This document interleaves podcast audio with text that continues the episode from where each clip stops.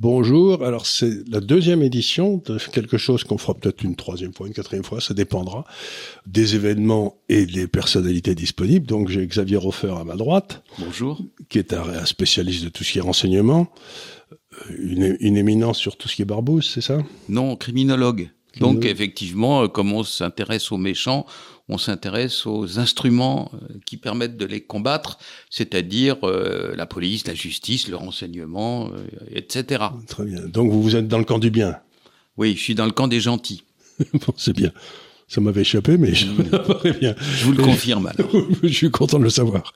Et de l'autre côté, Hervé Juvin, que nos auditeurs connaissent, qui lui euh, plutôt travaille dans le secteur privé, puis il a fait un mauvais pas, il a fait, il a vu je sais pas quoi, un chemin de Damas il y a quelques années, il a décidé de faire de la politique et il est au Parlement européen. Tout à fait, oui. Et euh, vous êtes vous avez été, vous avez beaucoup appris pendant ces années au Parlement européen, j'imagine. Ah, certainement. Immense curiosité et beaucoup de découvertes. Beaucoup de découvertes. Et ça m'a conduit, euh, ne l'oubliez pas, ça m'a conduit à fonder les localistes. les localistes, Qui proposent une diplomatie non gouvernementale et nous allons probablement en parler un peu. Euh, voilà, ça paraît très bien. Donc, euh, Hervé est tout à fait dans l'idée que les, choses peuvent s'améliorer à condition qu'on les prenne en main et surtout que ce ne soient pas toujours les mêmes qui traitent toujours les mêmes problèmes. Mais avant qu'on se lance dans la discussion, moi je me présente pas parce que j'imagine que les gens euh, me connaissent, mais c'est pas ça la question, c'est que je me demande à quoi je vais servir dans cette belle discussion, mais ça fait rien, j'essaierai d'intervenir. L'arbitre. L'arbitre, voilà, voilà, voilà. Comment pour le match de rugby en France Comme le match de rugby là, là, au Farac des Princes où j'étais, où l'arbitre euh, a servi de 16e homme à l'équipe adverse. Bon, mais ça, j'essaierai de pas faire ça. Mais surtout, on va commencer, vous venez d'écrire un livre, et donc on va commencer par un petit 5-10 minutes sur votre livre, ce que vous avez voulu faire, etc. Et puis ensuite, euh, ben on ira sur le vif du sujet, c'est qu'est-ce qui se passe dans le monde et dans la géopolitique, dans la géostratégie, etc. Mais d'abord votre livre. Alors, on est toujours euh, sur le même problème en réalité, de ce dont on va parler à l'instant, et puis plus tard, on est toujours dans le même problème. Nous subissons une invasion écrasante depuis maintenant une quinzaine ou une vingtaine d'années de la sphère euh, du dialogue public par ceux qui possèdent les moyens de diffusion. Ce qu'on vivait auparavant, c'est-à-dire le poids des directeurs de journaux, le poids des patrons de radio, c'était de la gnognotte à côté. Et là maintenant, vous avez ce qu'on appelle les GAFAM, vous savez. Google, Amazon et les grands euh, possesseurs des moyens planétaires de diffusion des données, des nouvelles et des informations, euh, qui pèsent quand même un poids euh, chaque jour plus redoutable, parce que en eux-mêmes, plus les nouvelles qu'ils diffusent et qu'ils sélectionnent, plus les subventions qu'ils donnent à ce qui reste des médias traditionnels et qui petit à petit remplacent les subventions de l'État. Vous savez que l'État français subventionnait la liberté de la presse, voilà. Alors petit à petit, ils se, oui, enfin on peut, voilà, on peut appeler ça comme ça, mais ils se retire et il laisse l'argent des multinationales, notamment des GAFAM, à la place. Et tout ça, ces gens-là sont des anarchistes mondains et ils ont une idéologie qui est extrêmement virulente et extrêmement hostile à tout ce que ben, on a en commun ici et tout ce qu'on partage. Alors, j'ai été frappé de voir que non seulement le Jeffrey Epstein en question était un ogre sexuel, voilà. Jeffrey Epstein, hein, c'était avec son, son île où il y avait des petites filles. Voilà, c'est euh, non seulement un ogre sexuel, non seulement euh, c'est un ogre sexuel dont l'appétit va aux fruits verts, c'est-à-dire aux mineurs. Euh, on voit autour de lui des gamines de 12, 13, 14 ans, etc. Alors c'est pas des bébés bien sûr, mais en tout cas elles sont en dessous de l'âge du consentement. Et euh, non seulement ça, mais en plus de ça, il dépense sa fortune à aider et encourager toutes les entreprises des Google, Amazon, etc en direction des idées euh, libertariennes, anarchistes, mondaines, etc. et tout ce qu'il y a de plus détestable dans l'idéologie de la Silicon Valley. Je me suis dit qu'un zèbre comme ça, il fallait pas le louper, et donc, euh, ayant eu accès à tous les documents de justice aux États-Unis qui sont pas si difficiles que ça à se procurer. J'ai commencé par les trier et après ça j'ai euh, écrit là-dessus euh, euh, tous les aspects absolument invraisemblables. Vous vous rendez compte, un individu condamné comme délinquant sexuel et qui est reçu sous Clinton 17 fois à la Maison Blanche. 17 fois à la Maison Blanche. C'est pas facile d'avoir un rendez-vous avec 17 fois à la Maison Blanche avec le président des États-Unis. Hein mais qui lui a rendu visite après, au moins 17 fois aussi, dans son île d'ailleurs. Voilà, exactement. Mais là, euh, il était plus en fonction tandis que euh, ça, ça affectait euh, la réputation d'un personnage douteux comme les Clinton, ça n'affectait pas l'État américain. À la Maison Blanche, il y a un, appareil d'État qui est censé préserver euh, le, le, président des États-Unis des mauvaises fréquentations.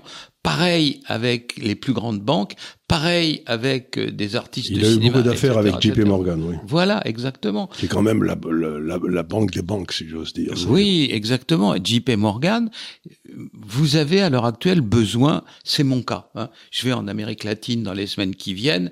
Euh, la situation est, comme d'habitude, totalement chaotique et désastreuse. Les copains sur place me disent, viens avec des euros et puis tu changeras au jour le jour. Autrement, si tu es avec une carte de crédit, tu vas te faire assassiner. Bon, donc je fais ça pour avoir 3000 euros ah oui, euh, à la banque. Il a fallu que je signe une lettre en disant voilà. Et Monsieur Epstein, dans le pays de la parano bancaire anti-blanchiment que sont les États-Unis, peut retirer pendant 15 ans, chaque année, des centaines de milliers de dollars en espèces pour financer ses frasques et personne ne lui dit rien. Et ainsi de suite. C'est une histoire incompréhensible. C'est-à-dire que un individu en ferait sur un des seuls domaines euh, illicite de Epstein, le centième, il finirait aux galères. Et lui, pendant 20 ans, il lui arrive rien. Il voit le président des États-Unis, il voit euh, Bill Gates, bah, vous savez, voilà, tout le temps, voilà, etc. Des individus adultes. Et donc vous avez remonté un peu tout ce qu'il avait fait, parce qu'il a été l'objet de quelques... Il a été, euh, si j'ose dire, condamné deux ou trois fois avant, mais toujours avec des, des peines extrêmement faibles. Et, euh, et, donc vous montrez tout ça.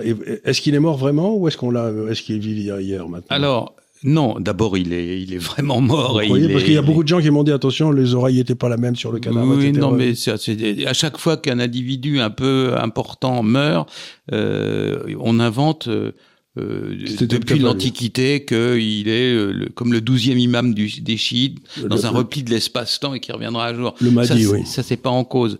Euh, ce qui est en cause, c'est que quand on lit les rapports à la suite de sa mort, bien entendu, il y a eu des rapports épais comme ça, quand on les épluche, un seul fait serait déjà ridicule dans un milieu sécurisé comme celui de prison, mais la quantité de ratés, de loupés, etc. Je vous donne un exemple, mais on pourrait y être demain matin encore. Hein.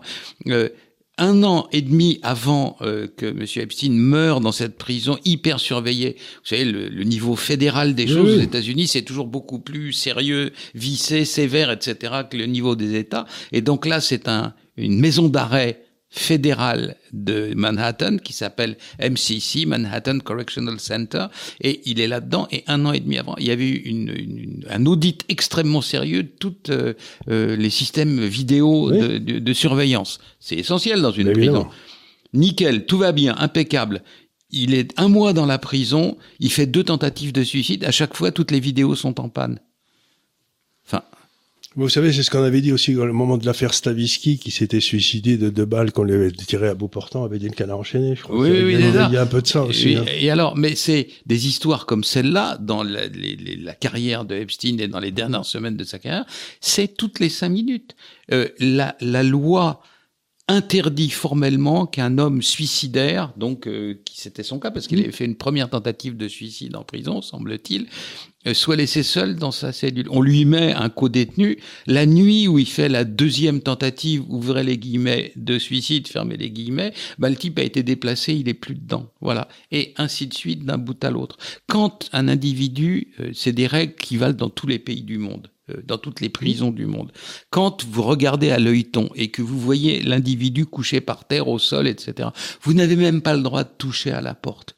Parce que il y a des empreintes digitales, peut-être de l'ADN, il faut faire venir les experts qui font un procès rabal disant la porte était ouverte, fermée, fermée à clé, fermée simplement, et il y avait ceci, il y avait cela. Et là, il rentre, il patouille tout. On nous dit que cet homme s'est suicidé avec des morceaux de drap qu'il avait découpés, mais sur les photos de son cadavre à côté, on voit un ordinateur avec les câbles de l'ordinateur, exactement comme il y a des câbles ici. Ah, mais c'est solide un câble d'ordinateur. On peut suicider avec. Pas se casser. Bah, bien entendu, il y en avait au moins quatre qui traînaient. Enfin, rien tient debout. Le frère d'Epstein fait venir euh, un spécialiste éminent euh, des, enquêtes criminelles et puis de la, ce appelle forensic studies, c'est-à-dire des études criminalistiques euh, pour observer le cadavre. Alors, il montre tous les symptômes, le, le corps d'Epstein, Jeffrey Epstein, il montre tous les symptômes de quelqu'un qui a été étranglé, c'est-à-dire les veines des yeux qui ont éclaté, etc., la pomme d'Adam qui a été cassée, et aucun symptôme de la pendaison, c'est-à-dire euh, le sang qui finit par se déposer au bas des jambes quand le poids des, le sang circule plus, donc il vient. Il n'y a aucun des symptômes et tous les symptômes de l'exécution euh, par euh, étranglement. Voilà. Donc rien tient debout. En plus de ça, s'il manquait qu'une chose à l'excitation mondial de tous les complotistes, conspirationnistes, etc. Il est trouvé mort dans sa cellule à 6h30. Il est déjà mort, mais Dieu sait pourquoi. On le conduit à l'hôpital euh, pour voir s'il n'y aurait pas moyen de le ressusciter. Évidemment, réponse non. Et dès 7h30, sur le pire site conspirationniste des États-Unis qui s'appelle 4chan, hein, qui est là, voilà. Donc, il y a un type qui dit, me demandez pas comment je le sais, mais à 6h30, on a trouvé Epstein mort dans sa cellule et il continue en disant aux gens de sauvegarder l'écran, euh, faire une capture d'écran parce que son information va disparaître bientôt. Screen cap this, voilà. Faites une toile parce que ça va disparaître. Comment il l'a su? On n'en sait toujours rien. C'est une histoire de fou d'un bout à l'autre. Il veut faire partie de, celui qui de ceux qui l'ont étranglé. Euh, mais par exemple, euh, bon, il a amené des gens dans son avion personnel, dans son île mm. là-bas. Little St. James. Et on ne sait toujours pas, ce qui est tout à fait extraordinaire, la liste des gens qui étaient dans l'avion avec lui, quoi. Ben non, ben non. Alors qu'elle est disponible, je veux dire, c'est quand même extraordinaire. Il y avait euh, chaque avion est tenu de dire qui y a dans l'avion, etc. Mmh, mmh. ben, alors, on ne sait toujours pas. C'est tout à fait extraordinaire, mais cette liste, euh, elle existe, mais elle n'a jamais été publiée. Alors depuis depuis euh, 2009 qu'il a été condamné pour, euh, en France on dirait détournement de mineurs. Et il figure sur une liste de délinquants sexuels, il est obligé de déclarer tous ses voyages à un office fédéral américain qui s'appelle US Marshals, qui sont ceux qui font les accompagnements en prison et qui vérifient ce qu'il advient des gens qui doivent déclarer euh, après ça leur, leur, leur, voyage, etc. US Marshals dispose de tous les allers-retours, dispose de tous les gens qui avaient dans les avions, etc. Et eh ben, le, au moment de la mort de, de, de, d'Epstein, ils détruisent le dossier. Non, ben il est mort, voilà, c'est plus fini, terminé.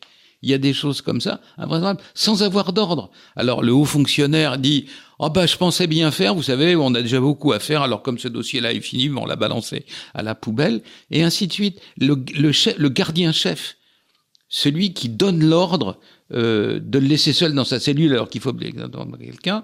Le ministre de la Justice de l'époque arrive à la télé, dit celui-là, vous allez voir ce qui va lui arriver parce que quand même c'est inadmissible. Six mois après, on apprend que l'individu en cause là a été promu, bien entendu, voilà, qu'il il lui arrive rien. Et quant à ceux qui ont laissé six heures sans observation un personnage qui suicidaire devait être vérifié toutes les 30 minutes, ils sont restés six heures.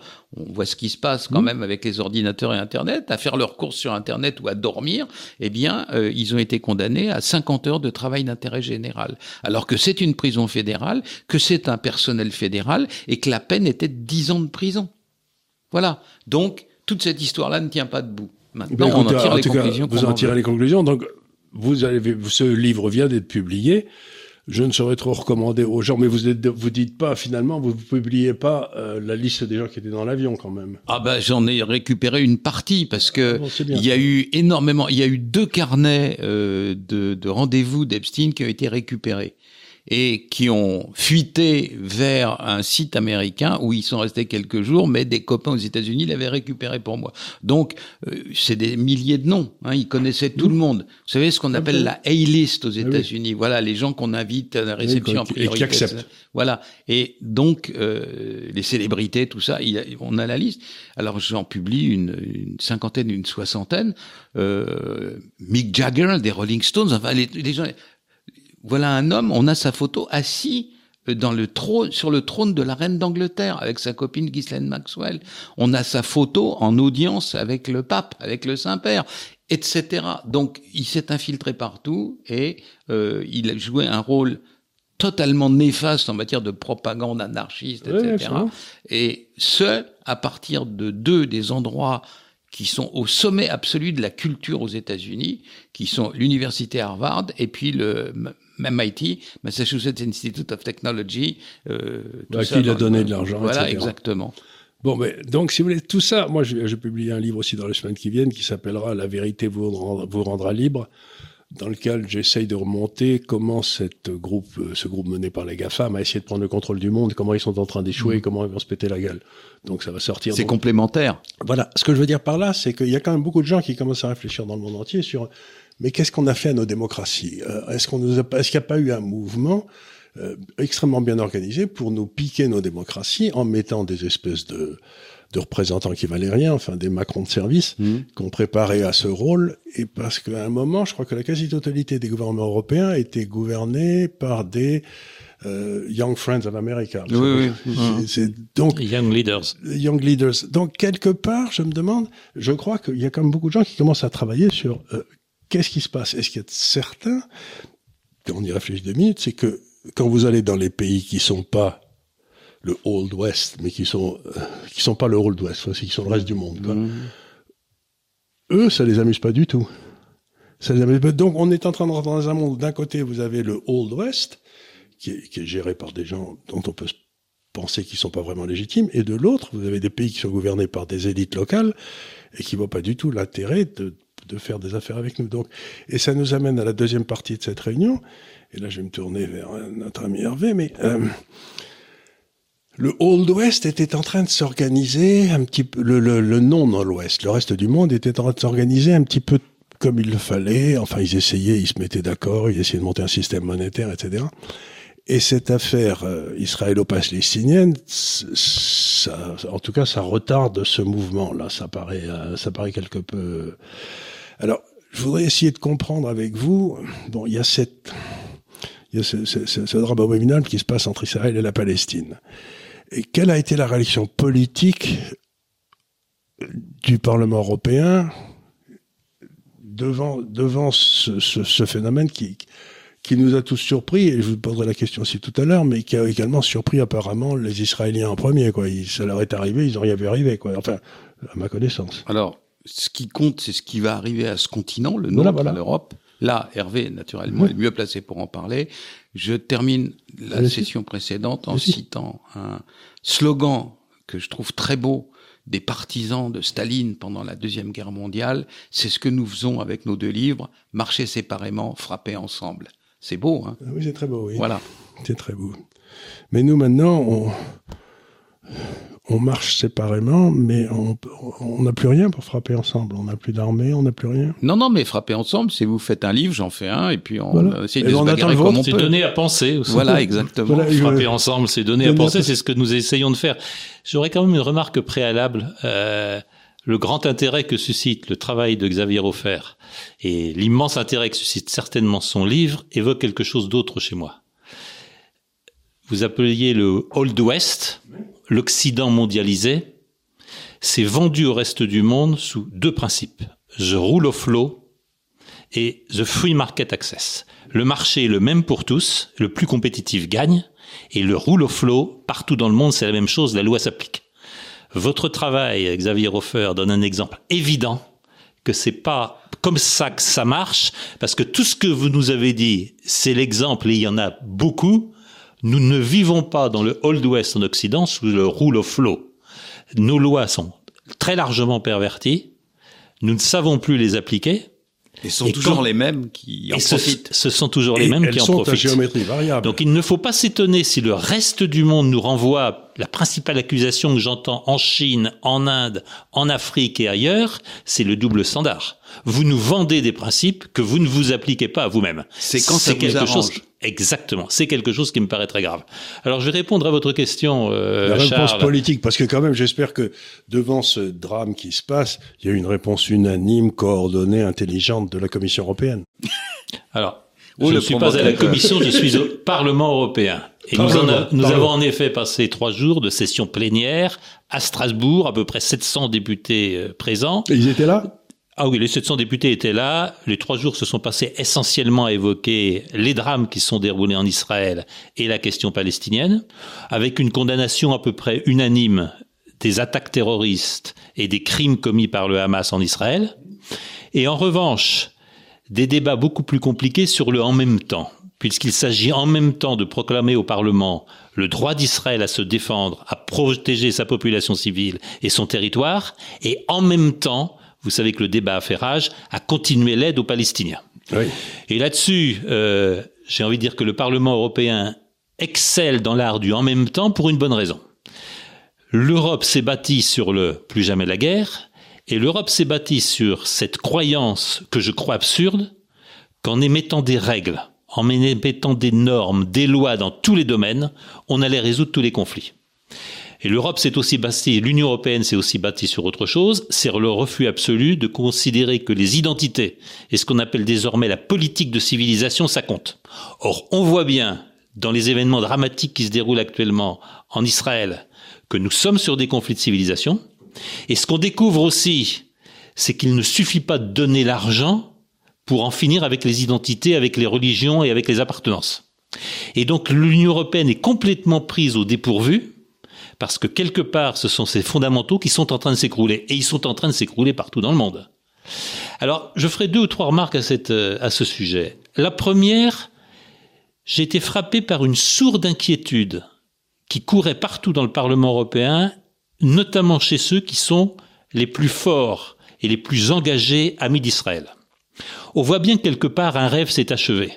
Je peux en parler à titre personnel, j'étais trop petit mais j'ai fréquenté un collège de l'Ouest français dans lequel il y avait deux rêves. Il y avait un rêve qui était d'aller en voiture en deux chevaux, en quatre ailes ou en dauphine à Katmandou ou en Inde. Mhm. Et il y avait un autre rêve qui était d'aller passer une semaine ou trois mois dans les kibbutz israéliens. Rappelez-vous dans les années 60, le kibbutz, c'est une utopie socialiste qui se réalise. C'est un monde plus juste, c'est un monde plus solidaire, c'est un monde plus ouvert et on a du monde entier. Des belles jeunes filles et des belles jeunes gens qui vont passer trois mois, six mois dans les kibbutz parce que quelque part, la terre promise, la cité sur la colline, Israël la représente. Et on n'est pas à une époque où il y a un conflit ouvert avec les Palestiniens. Le rêve a évidemment pris des coups sévères. La guerre des six jours, les occupations illégales de territoires, etc. Mais là, très clairement, tout le monde parle du fait que le mythe de l'invulnérabilité d'Israël s'est effondré. Je pense que quelque part, le rêve de la terre promise, qui tôt ou tard vivra en paix avec ses voisins et qui tôt ou tard trouvera à s'intégrer dans son environnement régional et continental, ce rêve-là est en train de s'effondrer, d'où la sourde inquiétude de beaucoup de députés européens sincères. Qu'en sera-t-il d'Israël dans 10 ou 20 ans? La seconde réflexion que je ne peux pas m'empêcher de faire, c'est est-ce que ce conflit va s'étendre? Mhm. Or, ce qui apparaît, mais là-dessus l'opinion de Xavier Hofer, votre opinion serait tout à fait intéressante, je ne pense pas que nous allions vers une guerre mondiale, mais je pense que nous allons vers un monde en guerre. Ce qui s'est passé avec les quelques missiles envoyés du Yémen à plus de 2000 kilomètres d'écart, qui visaient probablement Israël, c'est aujourd'hui.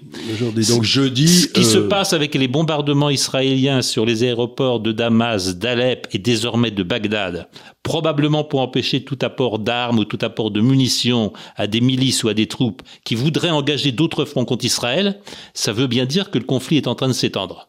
Et la grande inquiétude qu'on puisse avoir pour les années à venir, ça n'est pas d'une guerre mondiale, c'est d'une multiplication des champs de conflit. Nous l'avons oublié, plus personne ne parle de la guerre en Ukraine, mais nous l'oublions, et ça risque de nous coûter très cher, nous ne sommes pas très loin d'avoir au Sahel des groupes armés qui rêvent d'établir un nouveau califat. La guerre est en train de se rapprocher de nos frontières et il est difficile à cet égard de ne pas parler d'une guerre de civilisation parce que ce qui est très clair, c'est que l'islam est une force qui monte, l'ensemble chrétien est un encéphalogramme plat et qu'aujourd'hui on le voit bien avec les débats qui agitent la France. Pas dans le monde orthodoxe. Pas dans le monde orthodoxe, j'en suis d'accord.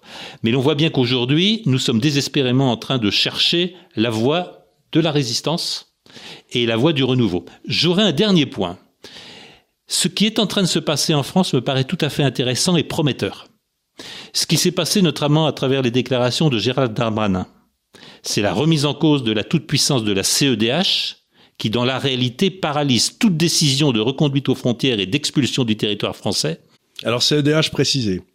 Cour, européenne, des, droits, de l'homme qui a le dernier mot en tout ce qui concerne le droit des étrangers, l'expulsion des étrangers, etc., etc. Et Darmanin a dit, il y a des moments où il vaut mieux être condamné par la CEDH et protéger la France. Je pense que c'est très important. Et je me rapporterai au fameux article, il y en a deux, de Marcel Gaucher, qui publie en 1980 Les droits de l'homme ne sont pas une politique, et qui est obligé de publier en 2000 Que se passe-t-il quand les droits de l'homme deviennent une politique On ne peut pas fonder une société politique et une nation sur le respect des droits de l'homme. Les droits de l'homme tels qu'ils sont interprétés par la Cour européenne des droits de l'homme, c'est le pouvoir de tout individu de détruire la communauté dans laquelle il vit. C'est-à-dire de ne respecter aucune de ses lois, aucune de ses règles, aucune de ses mœurs.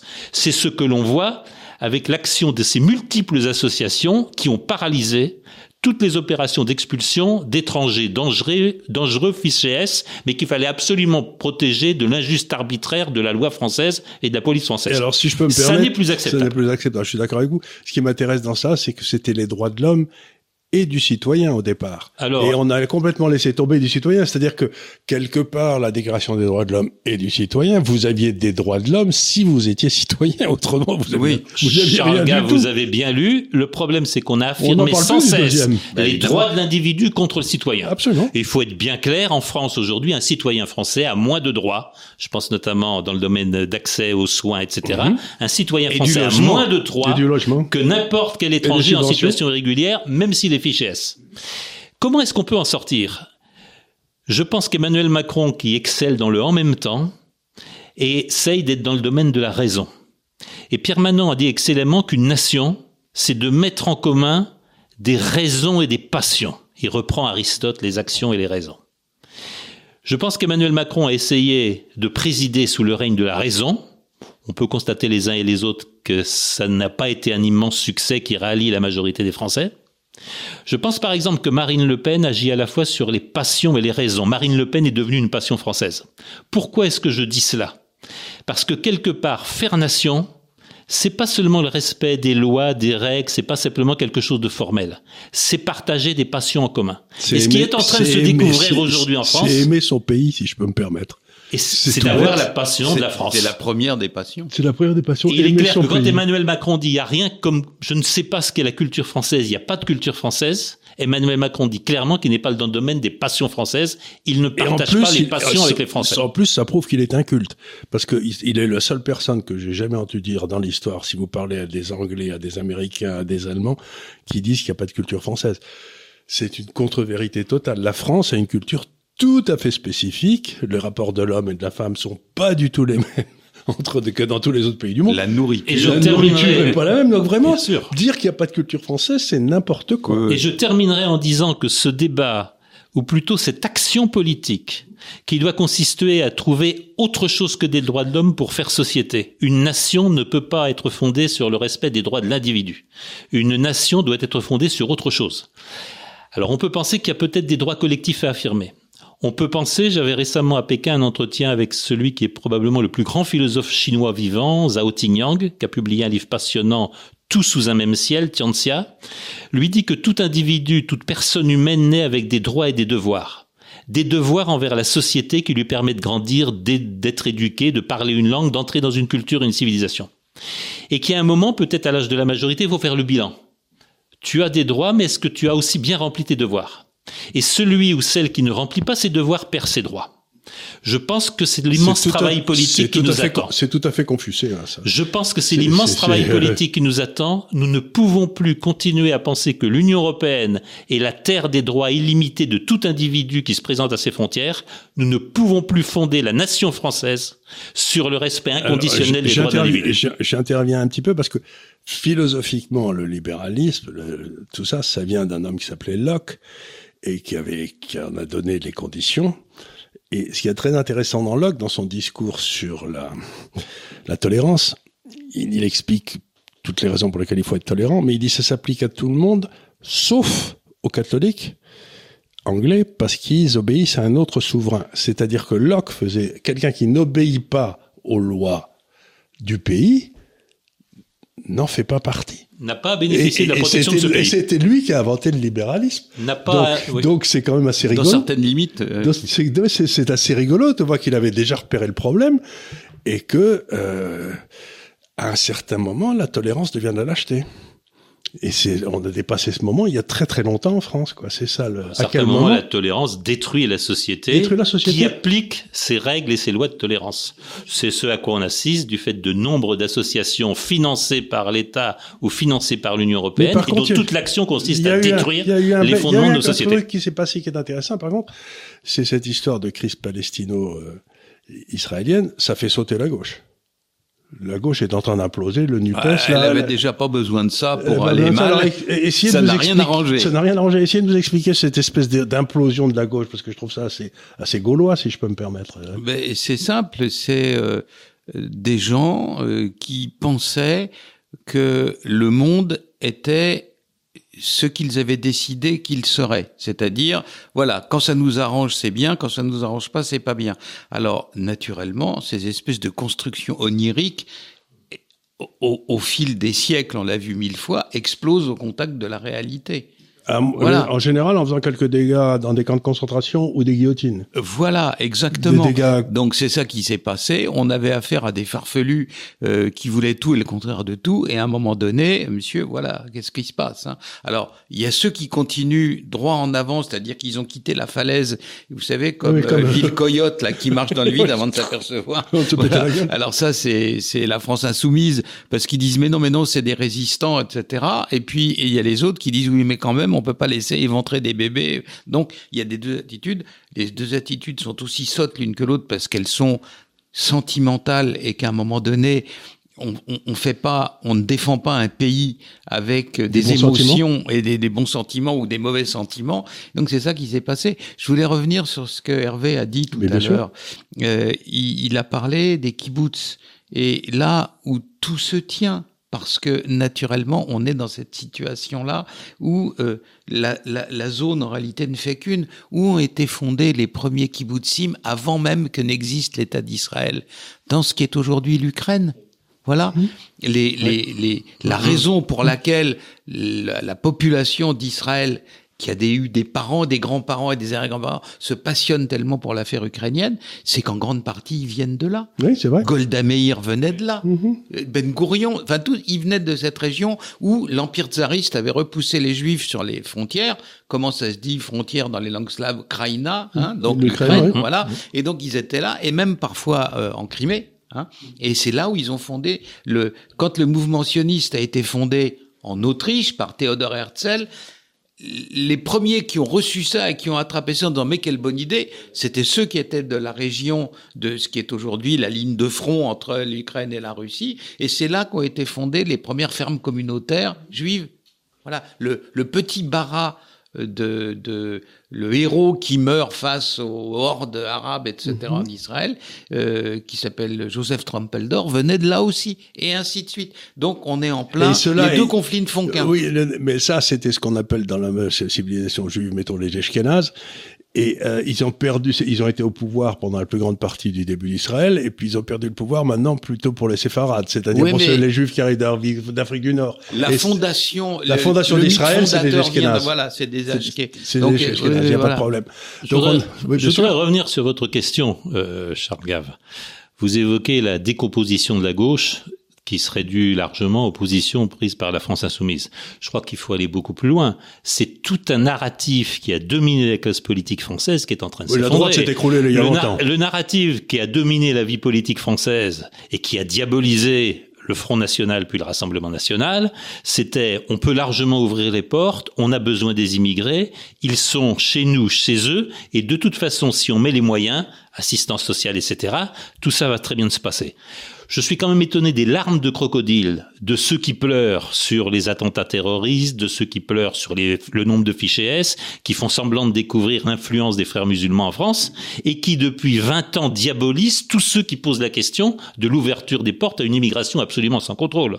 Il y a quand même des examens de conscience qui devraient se faire. Il y a quand même des gens qui depuis 20 ans accusent d'être d'extrême droite, d'être quasiment fascistes et nazis, tous ceux qui disent qu'on pourrait un peu contrôler les entrées aux frontières, et maintenant ils veulent pleurer chaque fois qu'il y a une action terroriste ou chaque fois qu'il y a une agression commise par un immigré en situation régulière. Qui provient du fait même de ce qu'on prônait depuis 20 ans. Exactement. Et alors, ça c'est le premier. C'est toute une classe politique qui doit faire son examen de conscience. La première raison est celle-là, mais la deuxième, c'est que ce que ces partis de gauche prônent pour arriver à intégrer les gens, arriver à lutter contre la criminalisation en en revenant aux causes premières, etc. Ça a déjà été fait. Ça a été fait avec des moyens dont aucun pays européen ne bénéficiera jamais parce que c'est les milliards du pétrole.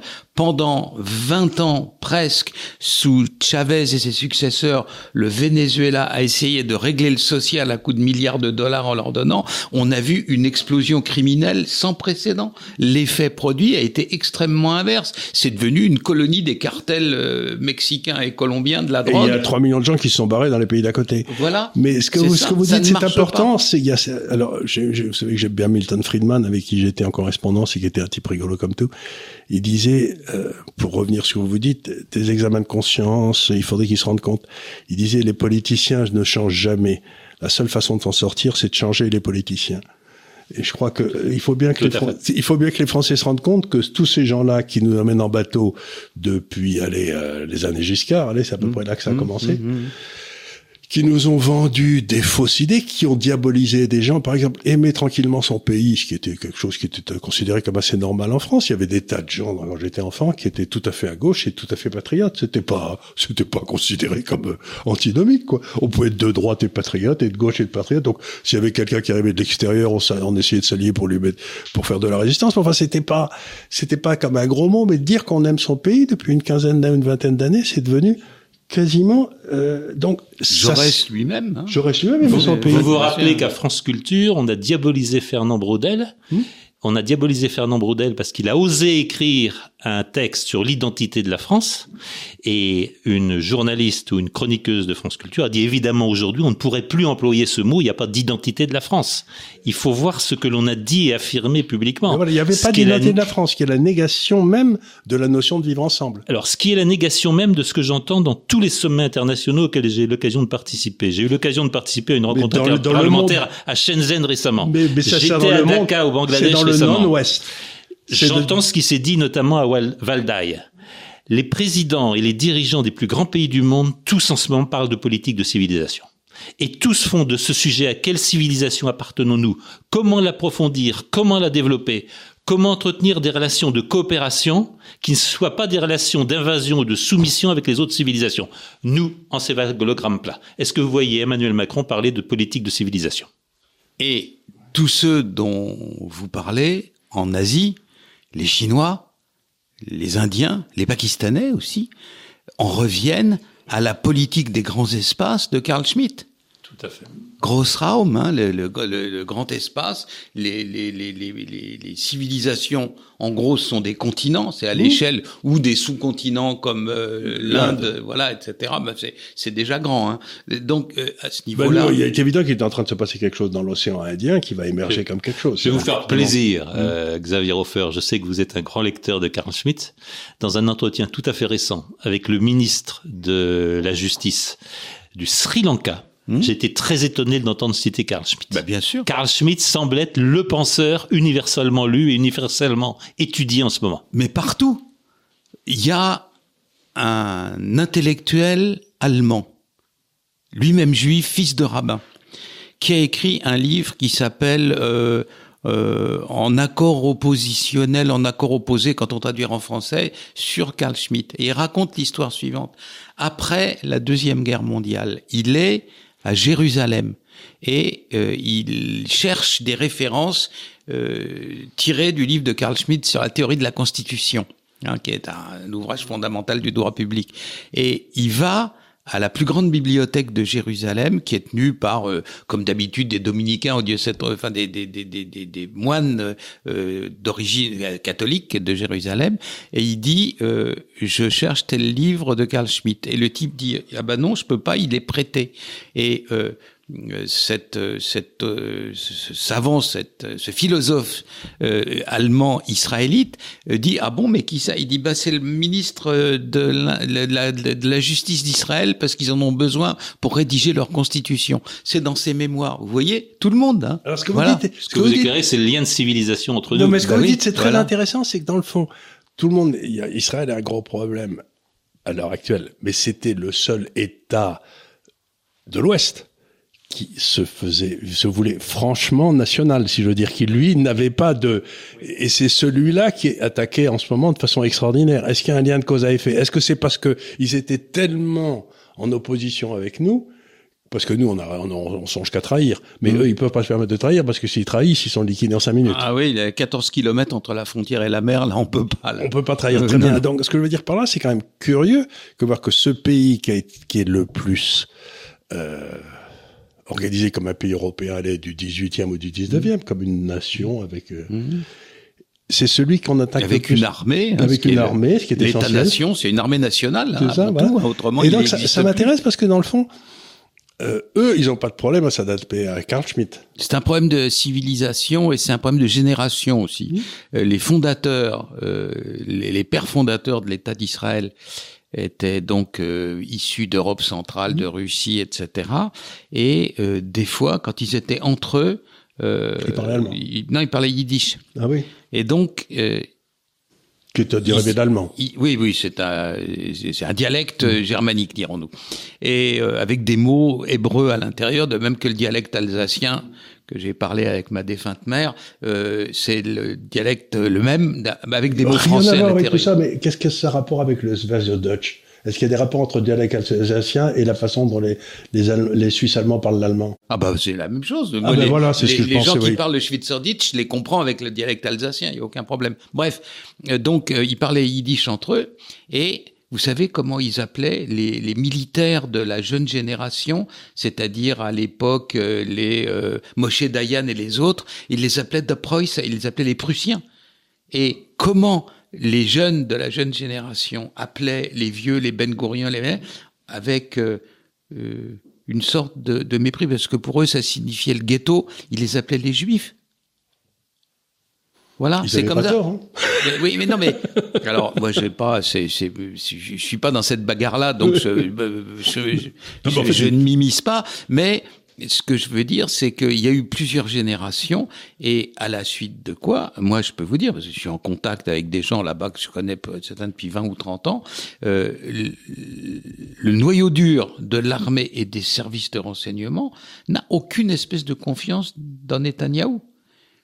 Il pense que c'est une espèce de Sarkozy, euh, voilà, pardon pour le pauvre, mais enfin, euh, euh, tout dans la bouche, et puis au moment où il faut se battre, voilà. Donc la difficulté, elle est là, c'est que l'État d'Israël, la civilisation d'Israël, dans la, alors ça va se réunifier à court terme, c'est hein, dangereux parce qu'il y a une bagarre à mener. C'est dangereux ce que vous dites parce que ça veut dire que si l'appareil militaire est et n'a plus confiance dans le représentant politique et qu'il y a une crise qui se prépare, euh, l'appareil militaire peut faire des conneries monstrueuses et arrêter la démocratie, par exemple, parce que c'est des choses qui sont arrivées dans des circonstances historiques similaires. C'est pas ce qu'ils veulent. La preuve, c'est que les militaires en question s'opposaient farouchement au désir qu'avait Netanyahou de diminuer le pouvoir de la Cour suprême. Eux, ils disent c'est la, la formule chimique des débuts, elle marche bien. On n'a pas y changé sous prétexte que tu as été mis en examen pour avoir fricoté avec ceci et cela. Dans le cas de, mais euh, à l'heure actuelle, les, les, ceux que je connais, des, des mmh. amis qui sont là-bas et qui ont des grades dans l'armée ou dans les services spéciaux, euh, y a, le, le lien de confiance est quand même assez distendu, quoi. Alors mener une bagarre à trois fronts avec le Hezbollah, avec le Hamas, avec depuis le Yémen. Voilà.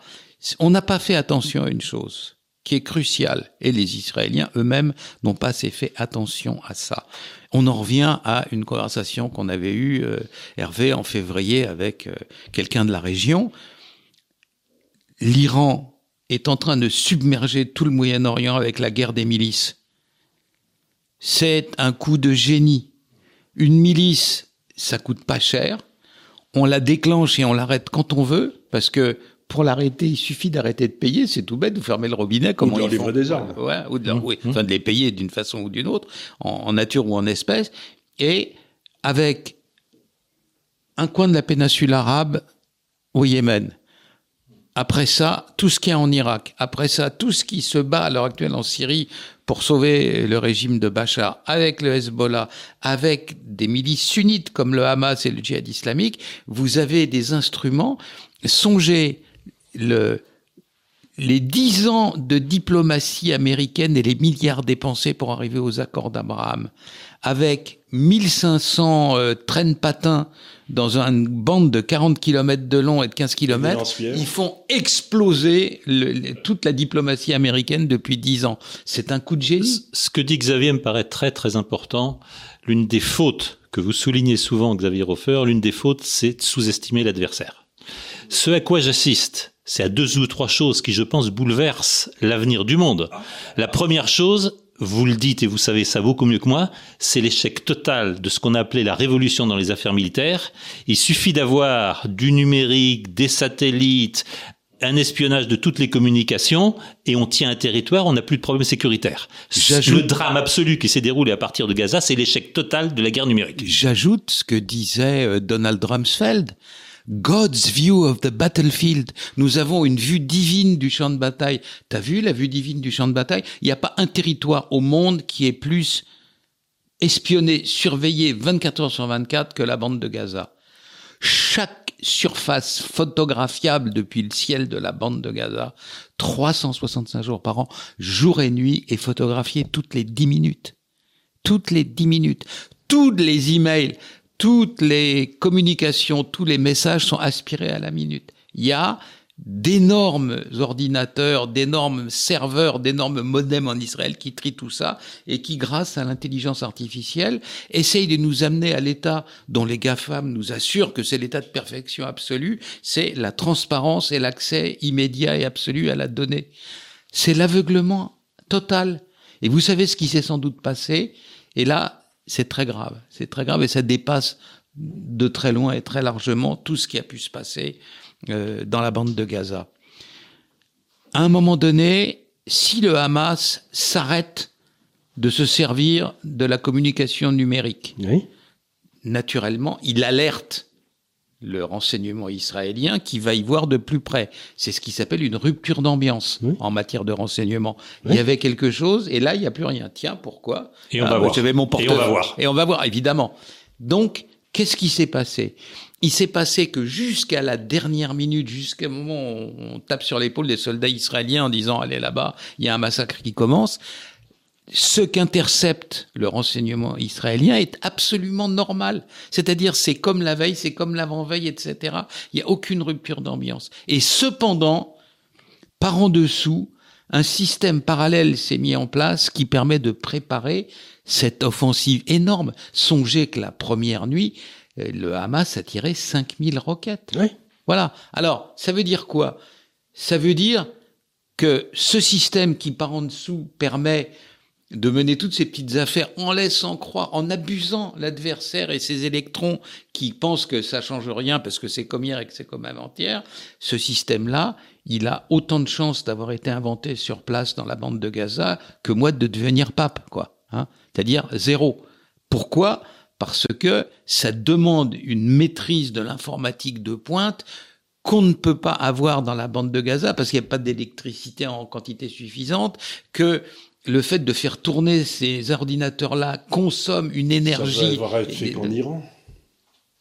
Ou ailleurs. En tout cas, pas là. Voilà. Mais. Ou ailleurs. Ce, qui, ce qui fait, ce qui fait Corée du Nord. Ce qui fait que, à l'heure actuelle, à l'OTAN, plus personne n'a un poil de sec, et je vous parle de, en connaissance de cause, hein, j'ai des échos qui me reviennent, c'est que ce qu'on voit à l'heure actuelle, nous, l'OTAN du champ de bataille Ukraine-Russie, est-ce la vérité ou est-ce quelque chose qui est mis en surface pour nous abuser avec d'autres systèmes qui sont en train de se Mais attendez, ce que vous dites est très important, mais parce que il pourrait se passer des phénomènes comme ça dans nos banlieues qui sont surveillés et on verrait rien venir. Ah, rassurez-vous, elles ne sont pas surveillées du tout. Non, non, non, vous, me rassurez, parce que... vous me rassurez. Parce que si on commençait à les surveiller, peut-être les gens s'en mettraient du temps à s'en rendre compte. Non, mais là, c'est, c'est, euh, on parle de, on parle de stratégie à la, à la hauteur de très grandes puissances du monde informatique. Hervé parlait de la Corée du Nord, ils sont très doués, les, Iraniens aussi, les Russes ne sont pas mauvais, les Turcs aussi, mais vous savez, on nous les gens sous-estimer son ennemi. On m'a montré l'autre jour une liste du nombre d'ingénieurs diplômés chaque année dans tous les pays du monde. Le pays numéro un au monde pour les ingénieurs, avec, mais deux fois ou trois fois plus qu'aux États-Unis, c'est la Russie. 450 000 ingénieurs, 130 000 aux États-Unis. Vous vous rendez compte? Qu'est-ce qu'ils font les ingénieurs en question? Ils font pas du tricot, quoi. Hein?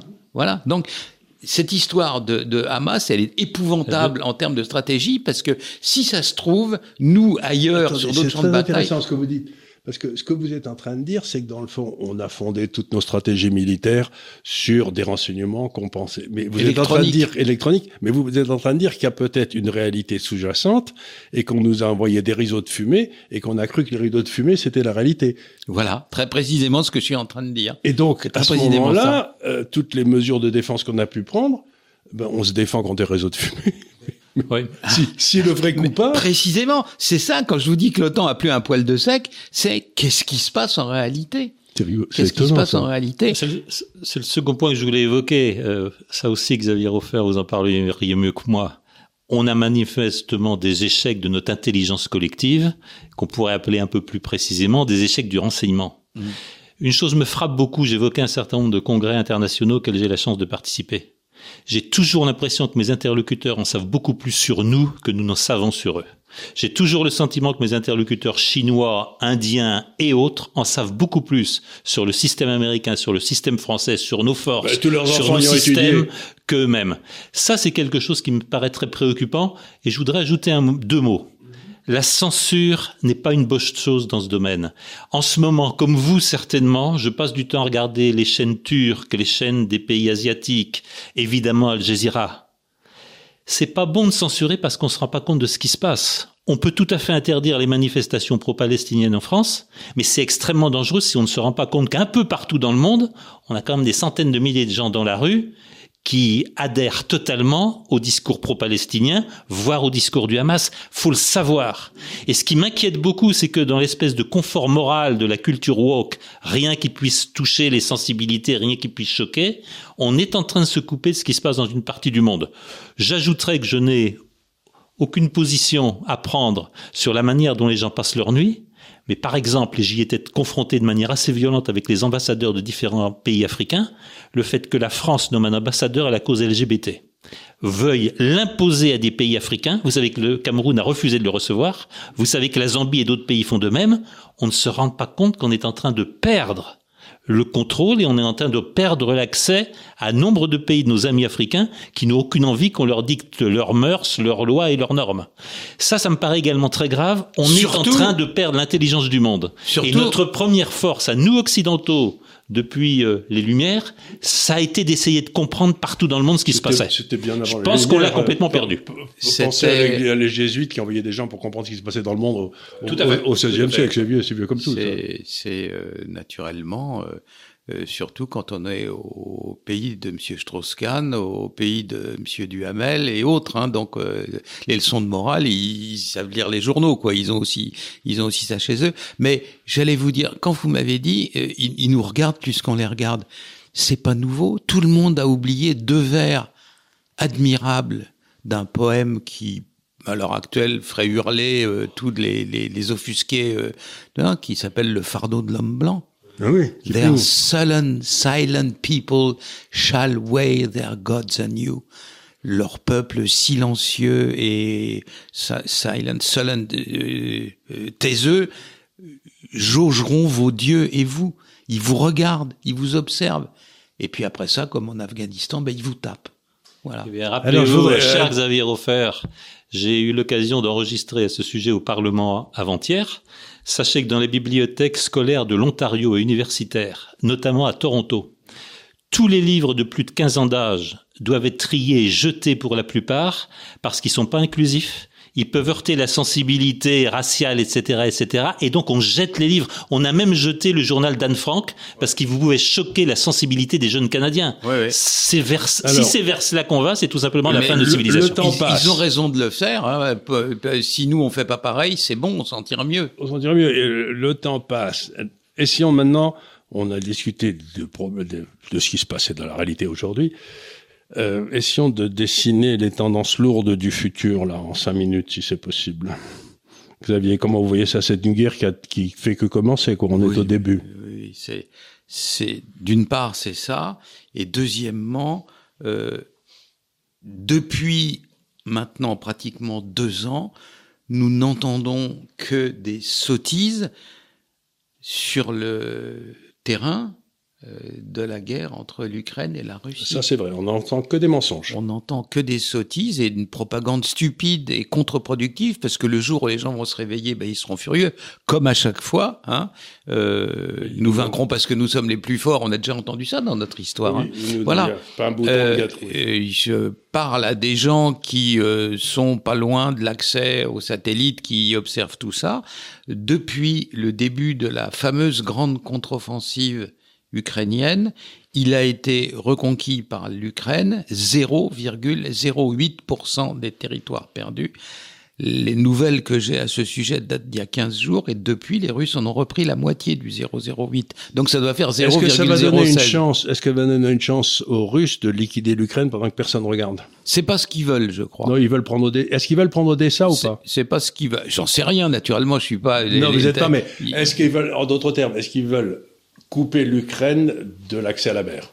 Oui, certainement. Alors euh, dans une guerre, on veut quelque chose et puis c'est pas forcément euh, la chose qu'on veut qui se réalise. Mais l'objectif c'est euh, de Kharkov jusqu'à jusqu'à jusqu'à Odessa, quoi, l'arc en question. Cela fait, je, les gens que je connais, je vous dis qui sont sur le terrain, ça fait trois ans ou quatre ans qui me disent Poutine va en avoir marre, il y aura un grand coup de faux et sur la carte il me dessine ce qui va voilà, de Kherson jusqu'à Odessa. Voilà, c'est ça. Donc euh, c'est euh, l'Ukraine industrielle. Une fois que ce sera rebâti, etc., ça fonctionnera.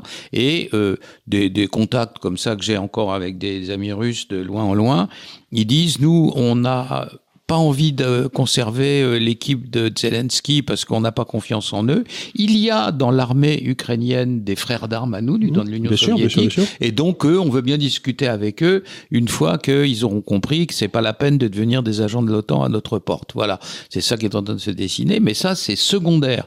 Le plus important, et c'est en train de se dessiner sous nos yeux, c'est la veine jugulaire, le cœur battant de l'ensemble que forme euh, l'Europe avec le Moyen-Orient, c'est la mer Noire.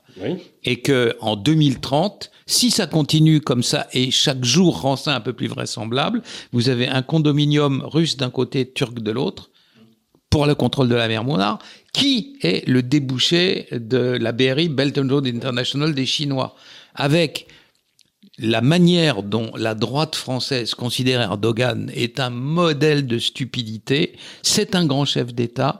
Il est en train de faire quelque chose qui va modifier tous les rapports à l'heure actuelle. Alors, euh, je, je, je, voudrais pas euh, l'avoir comme gendre de ma petite dernière, entendons-nous bien. Mais malgré tout, c'est un chef d'État redoutable et remarquable.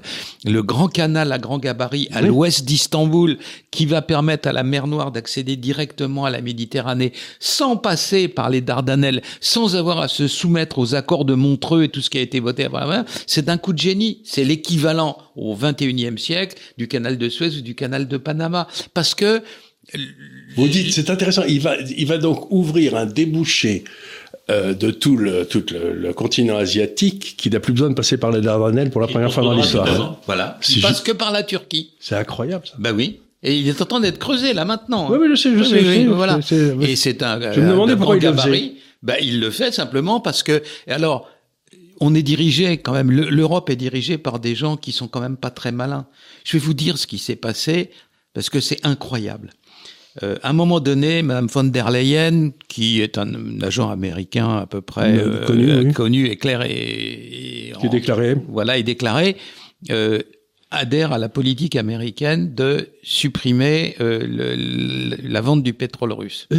Voilà. Alors, ils disent à partir de maintenant, on n'assure plus les cargaisons de pétrole russe. Un cargo dans la mer Noire, un porte un cargo, un, un tanker, deux 4, 5, 10, 20. À la fin, les gens de l'Union européenne vont voir Erdogan ou son représentant en disant eux pourquoi? Il dit ah ben vous savez depuis les traités de Montreux euh, il faut une assurance parce que les Dardanelles passent dans la ville d'Istanbul et donc ça peut être très dangereux. Et ben puisque on peut plus assurer les cargos ben ils sont là et puis euh, ils attendent. ils attendent. Et pour combien de temps? Ah ben tant qu'il y aura l'embargo ils sont obligés d'attendre. Alors quelques jours après les mêmes voient des tankers qui descendent euh, ils disent mais pourquoi ces tankers là qui sont des tankers cœur séoudien, parce que bien entendu, il fricote avec les Russes sur la pétrole. il dit, ah bah eux, ils sont assurés en Russie, vous comprenez, donc on peut rien dire. Ils sont à Russie, ils sont assurés. Bon. Les semaines passent, 30 tankers, 40 tankers, mais euh, les, Russes sont d'autant plus, euh, comment dire, euh, apaisés sur cette affaire-là que dans le monde du pétrole, c'est payé d'avance, quoi. Voilà, alors... que leur pétrole arrive ou pas, ils s'en foutent. ils s'en foutent complètement. Alors, à la fin, Erdogan dit, bon, alors, essayons d'arranger cette affaire-là. Alors nous, on va vous racheter la cargaison des 40... Ah ben, vous savez, nous, la Turquie, on n'est pas un pays très riche, donc on va vous les reprendre à moitié prix. Mais bien sûr, euh, dit la Russie, parce qu'au lieu de toucher 100%, ils vont toucher 150%.